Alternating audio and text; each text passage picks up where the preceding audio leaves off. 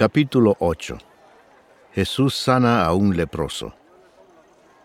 Cuando descendió Jesús del monte, le seguía mucha gente, y he aquí vino un leproso y se postró ante él diciendo, Señor, si quieres puedes limpiarme.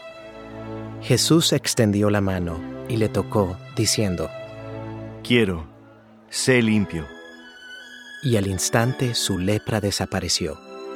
Entonces Jesús le dijo, Mira, no lo digas a nadie, sino ve, muéstrate al sacerdote y presenta la ofrenda que ordenó Moisés para testimonio a ellos. Jesús sana al siervo de un centurión. Entrando Jesús en Capernaum, vino a él un centurión, rogándole y diciendo, Señor, mi criado está postrado en casa, paralítico, gravemente atormentado. Y Jesús le dijo, Yo iré y le sanaré. Respondió el centurión y dijo, Señor, no soy digno de que entres bajo mi techo. Solamente di la palabra, y mi criado sanará, porque también yo soy hombre, bajo autoridad, y tengo bajo mis órdenes soldados. Y digo a este, ve, y va, y al otro, ven, y viene, y a mi siervo, haz esto, y lo hace. Al oírlo Jesús se maravilló y dijo a los que le seguían, De cierto os digo, que ni aun en Israel he hallado tanta fe. Y os digo que vendrán muchos del oriente y del occidente, y se sentarán con Abraham e Isaac y Jacob en el reino de los cielos. Mas los hijos del reino serán echados a las tinieblas de afuera. Allí será el lloro y el crujir de dientes. Entonces Jesús dijo al centurión, Ve, y como creíste, te sea hecho y su criado fue sanado en aquella misma hora.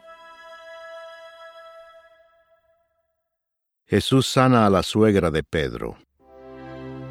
Vino Jesús a casa de Pedro y vio a la suegra de éste postrada en cama, con fiebre, y tocó su mano, y la fiebre la dejó, y ella se levantó y les servía.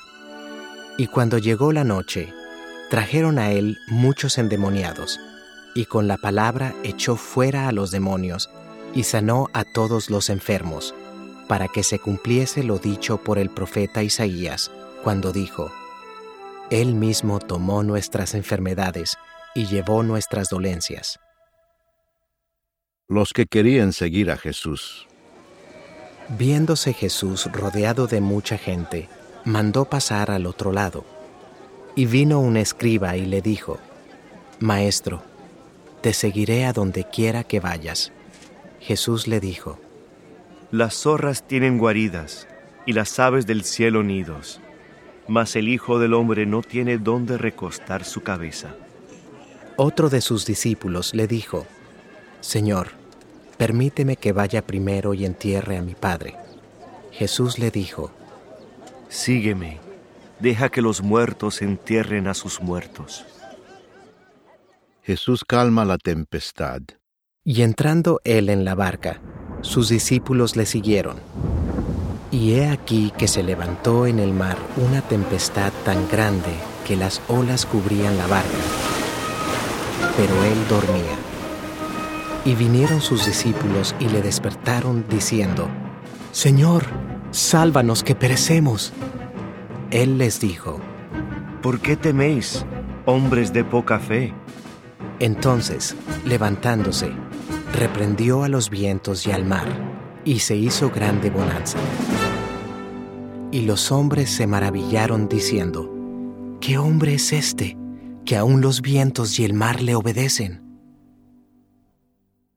Los endemoniados Gadarenos. Cuando llegó a la otra orilla, a la tierra de los Gadarenos, vinieron a su encuentro dos endemoniados que salían de los sepulcros, feroces en gran manera, tanto que nadie podía pasar por aquel camino. Y clamaron diciendo, ¿qué tienes con nosotros, Jesús, Hijo de Dios? ¿Has venido acá para atormentarnos antes de tiempo? Estaba paciendo lejos de ellos un hato de muchos cerdos, y los demonios le rogaron diciendo, Si nos echas fuera, permítenos ir a aquel hato de cerdos. Él les dijo, Id. Y ellos salieron y se fueron a aquel hato de cerdos. Y he aquí, todo el hato de cerdos se precipitó en el mar por un despeñadero y perecieron en las aguas. Y los que los apacentaban huyeron y viniendo a la ciudad, contaron todas las cosas y lo que había pasado con los endemoniados. Y toda la ciudad salió al encuentro de Jesús, y cuando le vieron, le rogaron que se fuera de sus contornos.